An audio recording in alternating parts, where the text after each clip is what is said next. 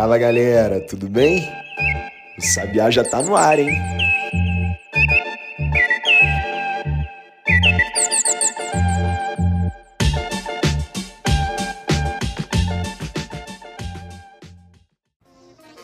Um de março de 2022, segunda-feira.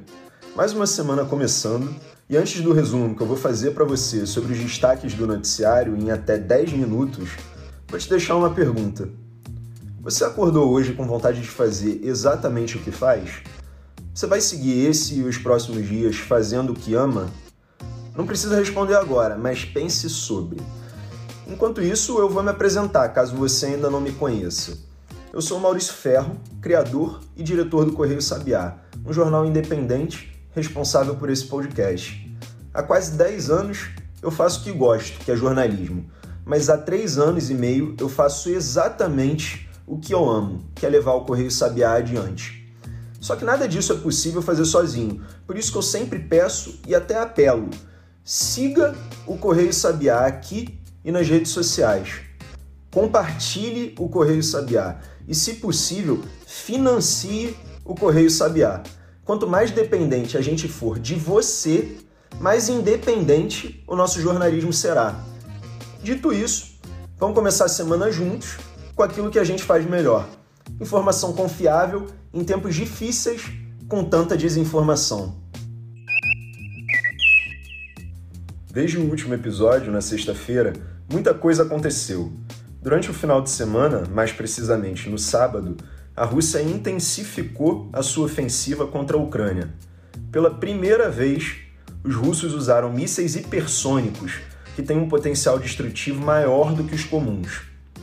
Esses mísseis hipersônicos são capazes de realizar manobras, atingem velocidade 10 vezes maior que a do som e viajam a 6 mil km por hora. São capazes de atingir alvos a 2 mil km de distância e, obviamente, representam um desafio a qualquer sistema de defesa antiaérea. No domingo não foi diferente. A Rússia disse que voltou a disparar mísseis hipersônicos e assim destruiu, aspas, um grande estoque de combustível ucraniano. Fecha aspas. Já o primeiro ataque, que foi no sábado, teria sido para destruir um local de armazenamento de armas. Na sexta-feira, um dia antes, o presidente da Rússia, Vladimir Putin, discursou para uma multidão num estádio lotado e parabenizou os soldados que estão lutando na Ucrânia e falou que a guerra é uma ação para salvar os ucranianos de forças neonazistas Putin disse ainda: Nunca tivemos tanta força, e foi ovacionado por apoiadores, e o discurso foi precedido por shows ao vivo. Ainda durante o final de semana, a Rússia bombardeou uma escola de arte em Mariupol, aquela mesma cidade que teve uma maternidade atacada. Agora, nesse caso, a escola de arte abrigava cerca de 400 pessoas. Ainda não houve informações detalhadas sobre o número de vítimas. Já o número total de civis mortos na guerra, de acordo com a ONU, a Organização das Nações Unidas, é esse aqui: 847. Além disso, 1.399 pessoas ficaram feridas por causa dos confrontos. Não preciso nem dizer, claro, que há subnotificação. Os dados, inclusive, são de sexta-feira. Enquanto isso, o presidente da Ucrânia, Volodymyr Zelensky, gravou um vídeo numa rua deserta da capital ucraniana, Kiev, e disse ser hora de Moscou aceitar conversar sobre paz com seriedade. Aliás, Zelensky também discursou ao parlamento da Suíça no sábado, ocasião na qual pediu o congelamento dos ativos russos e comparou a estabilidade e segurança na Suíça com o atual momento pelo qual os ucranianos passam. Zelensky já tinha discursado ao Congresso dos Estados Unidos e ao parlamento da Alemanha na semana passada. No domingo, Zelensky usou a lei marcial em vigor na Ucrânia para suspender as atividades de 11 partidos políticos em seu país acusados de manter boas relações com a Rússia. A maioria desses partidos é pequena, mas um deles tem 44 assentos no parlamento ucraniano, que é formado por 400, 450 deputados. Ainda para fazer a ponte entre a semana passada e essa que estamos começando, o ministro Alexandre de Moraes, do Supremo Tribunal Federal, revogou no domingo uma determinação que ele tinha feito na sexta-feira para bloquear o aplicativo de mensagens Telegram. Como não tem podcast durante o final de semana, vamos explicar agora, segunda-feira, o que aconteceu. Moraes disse que no caso do descumprimento da sua decisão, a multa diária para o Telegram seria de 100 mil reais. O ministro ainda mencionou que o Telegram não cumpriu outras decisões judiciais, como a derrubada de perfis do blogueiro bolsonarista Alan dos Santos e do site Terça Livre, de propriedade do próprio Alan. O Telegram tem sido questionado em diversos países do mundo pela forma como regula a disseminação de conteúdo falso, e desde já é uma preocupação da Justiça Eleitoral brasileira por causa da eleição prevista para esse ano. Moraes é o atual vice-presidente do TSE, o Tribunal Superior Eleitoral, e é quem vai comandar a corte na condição de presidente durante a eleição desse ano. Além disso, o ministro acumula uma série de decisões que desagradam ao presidente Jair Bolsonaro. Moraes é quem está encarregado da condução, por exemplo, do inquérito que apura fake news contra integrantes do Supremo Tribunal Federal e chegou a incluir o presidente Jair Bolsonaro como investigado. Já no caso da decisão que determinou o bloqueio do Telegram em todo o território nacional, Moraes pediu que o aplicativo de mensagens indicasse um representante oficial no Brasil que informasse imediatamente as providências que tem adotado para combater a divulgação de fake news e que excluísse links divulgados no canal oficial do presidente Jair Bolsonaro no aplicativo de mensagens. A publicação no canal do presidente indicava o download de documentos da PF, a Polícia Federal, e do TSE, o Tribunal Superior Eleitoral, sobre uma invasão hacker ao sistema do TSE. Quando o presidente divulgou esses links, a investigação ainda não tinha sido concluída, portanto, o presidente teria divulgado material ainda sigiloso. A PF disse ao STF que Bolsonaro atuou, sim, na divulgação de documentos sigilosos, mas por ser presidente da República, Bolsonaro não foi formalmente denunciado nesse caso. E falando no presidente, Bolsonaro tem investido em alavancar seu canal no Telegram, que já tem mais de 1 milhão e 100 mil seguidores. É comum, por exemplo, a gente ver o presidente postar pedidos em suas outras redes sociais para que seus seguidores também o acompanhem no Telegram. O presidente disse no final de semana que a decisão de Moraes não tem nenhum amparo no Marco Civil da Internet e também nenhum dispositivo da Constituição. A AGU, que é a Advocacia Geral da União, pediu ao STF que revogue a determinação de suspensão. E o Ministério da Justiça e Segurança Pública falou em possível descumprimento dos direitos do consumidor. A gente não precisa ir muito além disso, como eu falei no início desse bloco, o próprio Moraes já revogou a decisão sobre bloquear o Telegram.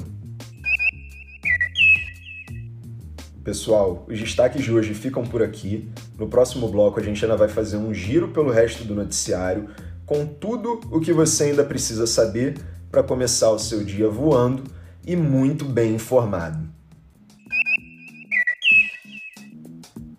O desemprego no Brasil caiu de 12,1% para 11,2% no trimestre encerrado em janeiro de acordo com o IBGE, o Instituto Brasileiro de Geografia e Estatística. O recuo no trimestre móvel de novembro de 2021 a janeiro de 2022 foi, portanto, de 0,9 ponto percentual em relação ao trimestre de agosto a outubro de 2021. Ao todo, ainda há 12 milhões de pessoas desempregadas no país, mas houve um recuo de 6,6% ou seja, menos 858 mil pessoas na comparação com o trimestre anterior, no qual tinham 12,9 milhões de pessoas nessa condição de desemprego. Apesar desses bons indicativos, o salário real do brasileiro foi de R$ 2.489 no trimestre fechado em janeiro. A queda é de 1,1% em relação ao trimestre anterior, mas é de quase 10% em relação ao mesmo trimestre de 2021. Já o número de trabalhadores autônomos ficou estável na comparação dos últimos dois trimestres, mas subiu 10,3% no ano. São ao todo 25 milhões e 600 mil pessoas nessa situação. Ainda sobre economia, o Ibovespa fechou em alta de 1,86% na última sexta-feira, acima dos 115 mil pontos. Já o dólar fechou em baixa de 0,94%, cotado a R$ 5,10. A gente lembra que o valor do barril do petróleo Brent voltou a subir. O preço para entrega em maio gira em torno dos 112 dólares e como a política de preços da Petrobras é baseada na cotação do mercado internacional, como a gente se habituou a dizer aqui nos últimos episódios, isso tende a colocar ainda mais peso sobre a inflação no Brasil, porque a expectativa é de que o valor dos combustíveis continue elevado. A gente ainda lembra que na semana passada o Copom, que é o Comitê de Política Monetária, aumentou a taxa básica de juros, a Selic, de 10,75% para 11,75%. E o Boletim Focus, que reúne as expectativas dos principais agentes do mercado, aumentou a previsão de inflação desse ano de 5,65% para 6,45%. É um enorme aumento. Hoje, inclusive, o Banco Central divulga um novo relatório Focus, já que é semanal. Toda segunda-feira ocorre uma nova divulgação. Portanto, vale ficar de olho.